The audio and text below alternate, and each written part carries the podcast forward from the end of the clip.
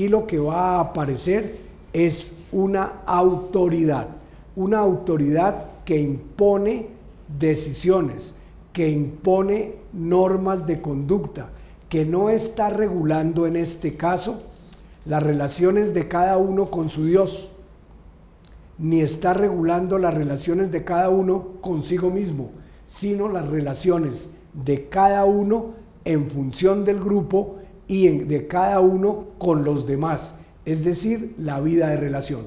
Así aparecería un legislador individual, individualizado, con un poder que no conoce en ese momento tampoco límites, porque el poder lo traza para el contenido la propia voluntad del que toma la decisión.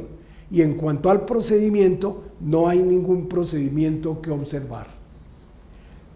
Surgió así, y veremos luego cuando hablemos de la estructura del Estado, una función, una organización mínima que poco a poco condujo fue al establecimiento de las monarquías absolutas con una ejecución y realización del poder por cada, por ese individuo que concentró en sí todas las funciones.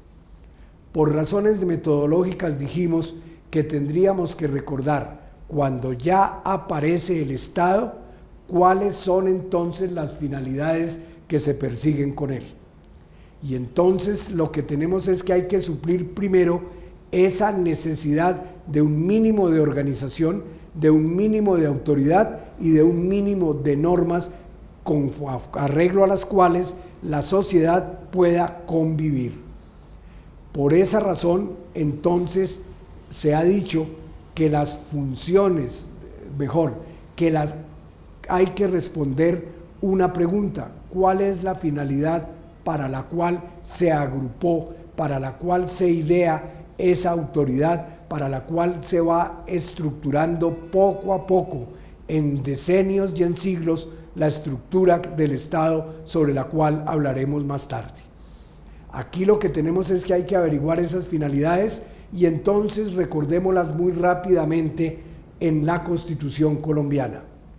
La Constitución colombiana en la anterior de 1886 se decía que la finalidad de su expedición era alcanzar los fines superiores de la justicia, la libertad y la paz, pero en abstracto.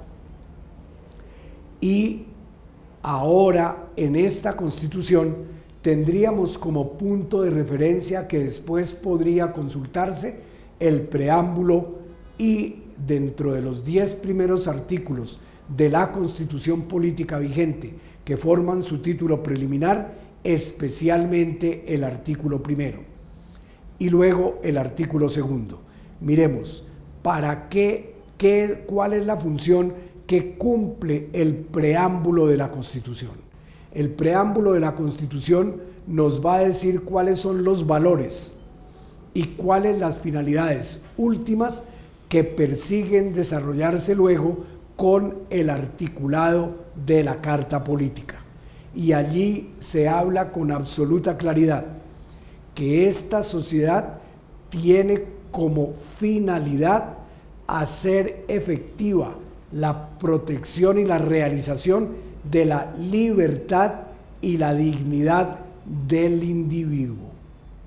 Esa es una finalidad que marca toda la constitución política porque no es la constitución para rendirle culto vacuo a la autoridad, sino para que la autoridad se ponga al servicio de los individuos en Colombia. No es al revés, el individuo al servicio del Estado, sino el Estado y toda su estructura al servicio de los derechos de la persona. Derechos de la persona que en este caso son fundamentales que se apunten hacia la libertad personal y hacia el reconocimiento de la propia dignidad individual. Propia dignidad individual y libertad que conducen a otra finalidad, asegurarle a todos los residentes en el estado en el territorio colombiano la integridad de la persona. De manera que tenemos integridad de la persona, libertad de la persona, dignidad de la persona como finalidades que persigue la Constitución desde el preámbulo y que van a explicar cuáles son las finalidades del Estado entonces. Pero ellas no se alcanzan sin una organización, una organización que respete los derechos y entonces desde el mismo preámbulo y del mismo artículo primero de la Carta nos recuerdan que hay que alcanzarlos mediante una organización democrática y mediante un orden justo.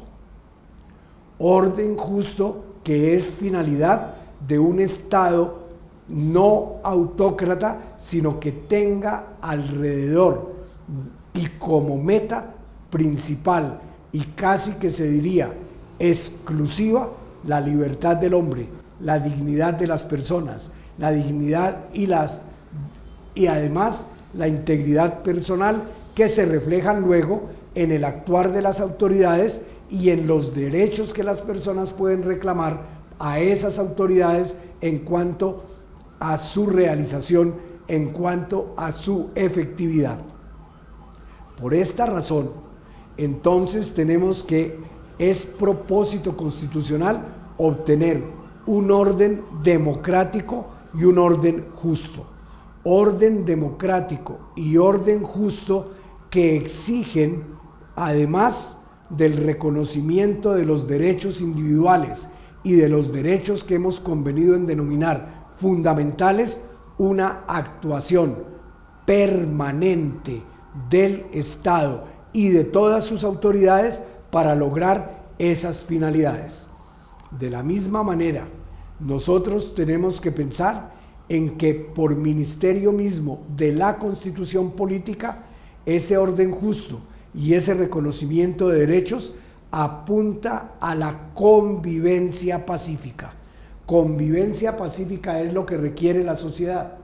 Convivencia pacífica es lo que desde el comienzo debe ofrecer y debe procurar garantizar la organización del Estado. Esa convivencia pacífica no se alcanza sin un mínimo de justicia social. Por esto el Estado colombiano en la Constitución del 91 apunta a que haya convivencia pacífica, pero que haya también justicia social entre los colombianos. No en vano, el Estado se autoproclama en su artículo primero de la Constitución como un Estado social y democrático de derecho, lo cual impone unos deberes que el Estado inicialmente no había inscrito como su propia finalidad, pero que aparecen no solamente en el año 91, que sino que tienen un trasegar histórico que ha permitido llevarlos a la Constitución con esa denominación. La paz es un propósito nacional, es lo que acabo de recordar. Y por eso se enuncia en el preámbulo y en el artículo primero se habla de la convivencia pacífica, pero además hay norma expresa en el artículo 22 de la Carta que nos dice que la paz es un derecho y un deber de todos los colombianos. Si es un derecho y un deber de todos los colombianos, en la constituyente de 1991 hubo discusión en cuanto a quiénes son los sujetos y quiénes los destinatarios de ese derecho. Y la respuesta que se dio y que aceptó esa asamblea fue que es el sumum de todos los derechos, que si se consigue la libertad individual, si se consigue el respeto de los derechos de todas las personas y el respeto a la integridad personal, entonces tendremos que por realización de todos esos derechos será posible alcanzar la convivencia pacífica, es decir, la paz entre los colombianos como suprema finalidad constitucional. Para ello, con una organización democrática y con un orden justo, justo en lo económico, justo en lo social, justo en lo jurídico. Eso es lo que se ofrece desde el preámbulo y el artículo primero a todos los colombianos como finalidad a la cual va a apuntar el Estado colombiano.